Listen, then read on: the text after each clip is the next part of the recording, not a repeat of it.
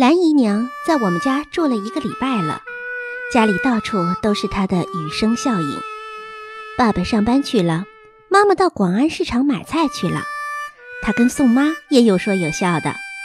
她把施家老伯伯骂了个够，先从施伯伯的老模样说起，再说他吝啬，再说他刻薄，他的不通人情，然后又小声和宋妈说些什么，他们笑得吱吱喳喳的，奶妈高兴的。眼泪都挤出来了。蓝姨娘圆圆扁扁的脸儿，一排整整齐齐的白牙，我最喜欢她左边那颗镶金的牙。笑时左嘴角向上一斜，金牙便很合适的露出来，左嘴巴还有一处酒窝，随着笑声打着旋儿。她的麻花髻梳得比妈的元宝髻俏皮多了，看她把头发拧成两股，一来二去就盘成一个髻。一排茉莉花总是轻悠悠，半弯着身卧在那髻旁边。她一身轻巧，掖在右襟上的麻纱手绢，一条白菊花似的贴在那儿。跟蓝姨娘坐在一辆洋车上很舒服，她搂着我，连说往里靠，往里靠。不像妈，黑花丝葛的裙子里年年都装着一个大肚子。跟妈坐一辆洋车，她的大肚子。把我顶得不好受，他还直说：“别挤我行不行？”现在妈又大肚子，要生第六个孩子了。有了蓝姨娘，妈做家事倒也不寂寞。她跟妈有诉说不尽的心事，奶妈、张妈都喜欢靠拢过来听。我也小鱼上大串的挤在大人堆里，仰头望着蓝姨娘那张有表情的脸。她问妈说：“林太太。”你生英子十几岁，才十六岁。妈说：“蓝姨娘笑了。我开怀也只十六岁。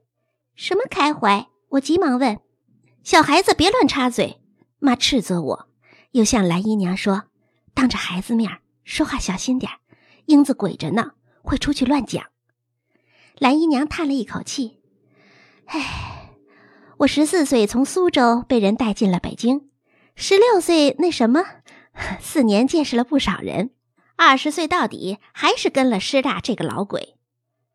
师大哥今年到底高寿啊？妈打岔问。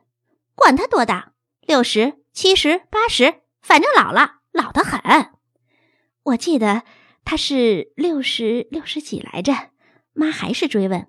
他呀，蓝姨娘扑哧笑了，看着我说：“跟英子一般大。”减去一周甲子，哼，才八岁。你倒也跟了他五年了。你今年不是二十五岁了吗？别看他六十八了，硬朗着呢。再过下去，我熬不过他。他们一家人对付我一个，我还有几个五年好活呀？我不愿意把年轻的日子埋在他家。可是四海茫茫，我出来了又该怎么办呢？我又没亲人。苏州城里倒有个三岁就把我卖了的亲娘，她住在哪条街上我也不记得了，就记得那屋里有盏油灯，照着躺在床上的哥哥。他病了，我娘坐在床边哭，应该就是为了这病哥哥才把我卖了的吧？想起来呀，哼，跟梦似的，也不知道是我乱想呢，还是是真的。蓝姨娘说着，眼睛里闪着泪花儿。是他不愿意哭出来吧，嘴上还勉强的笑着。妈不会说话，笨嘴拙舌的，也不劝劝蓝姨娘。我想到去年七月半在北海看烧法船的时候，在人群里跟妈散开了手，还急得大哭呢。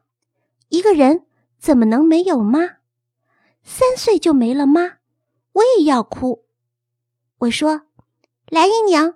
就在我们家住下，我爸爸就爱留人住下，空房好几间呢。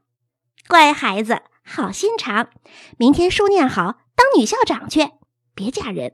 天底下男人没好的，要是你爸妈愿意，我就跟你们家住一辈子，让我拜你妈当姐姐，问她愿不愿意。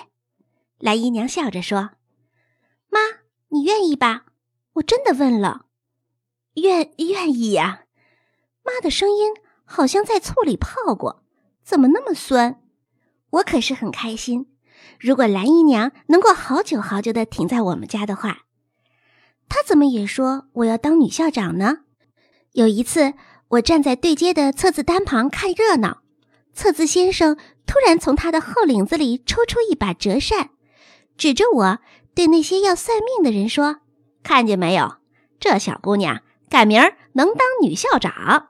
他的鼻子又高又直，主意大着呢，有男人气。”蓝姨娘的话，测字先生的话，让人听了舒服的很，使我觉得自己很了不起。爸对蓝姨娘也不错。那天我跟爸妈到瑞福祥去买衣料，妈高高兴兴的为我和弟弟妹妹们挑选了一些衣料之后，爸忽然对我说：“英子，你再挑一件给你蓝姨娘。你知道她喜欢什么颜色吗？”知道，知道，我兴奋的很。她喜欢一件淡青色的印度绸，镶上一道黑边儿，再压一道白沿儿。我比手画脚的说的很高兴，回头看见坐在玻璃橱旁边的妈，她正皱着眉头瞪着我。伙计早把深深浅浅的缎子捧了好几匹来，爸选了一色最浅的，低声下气的递到妈面前说：“你看看，这料子还好吗？”是真丝的吗？妈绷着脸，抓起那匹布的一端，大把的使劲一攥，拳头紧紧的，像是要把谁攥死。手松开，那团绸子也慢慢散开，满是皱痕。妈说：“你看着好就买吧。”我不懂，我也真不懂，妈为什么突然跟爸生气。直到有一天，在那云烟缭绕的鸦片烟香中。我也闻出了那味道的不对。那个做九六公债的胡伯伯常来我们家打牌，他有一套烟具摆在我们家。爸爸有时也靠在那儿陪胡伯伯玩两口。蓝姨娘很会烧烟，因为施伯伯也是吸大烟的。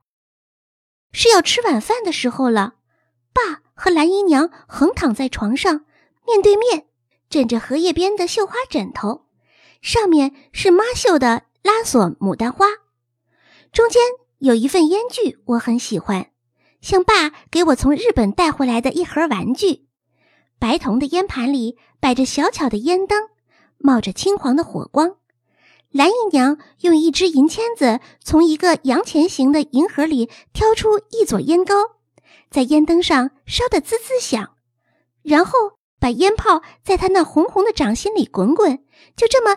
来来回回烧着，滚着，烧好了，插在烟枪上，把银签子抽出来，中间正是一个小洞口。烟枪递给爸，爸嘬着嘴，对着灯火嗦嗦的抽着。我坐在小板凳上，看蓝姨娘的手，看愣了。那烧烟的手法真是熟巧。突然，在喷云吐雾里，蓝姨娘的手被爸一把抓住了。爸说。你这朱砂手可有福气呢！蓝姨娘用另一只手把爸的手甩打了一下，抽回手去，笑瞪着爸爸：“别胡闹，没看见孩子。”爸也许真的忘记我在屋里了，他侧抬起头，冲我不自然的一笑。爸的那副嘴脸，我打了个冷战，不知怎么的，立刻想起妈。我站起来，掀起布帘子，走出卧室。往外院的厨房里跑去，我不知道为什么要在这个时候找母亲。跑到厨房，我喊了一声“妈”，背手倚着门框。妈站在大灶前，头上满是汗，脸通红。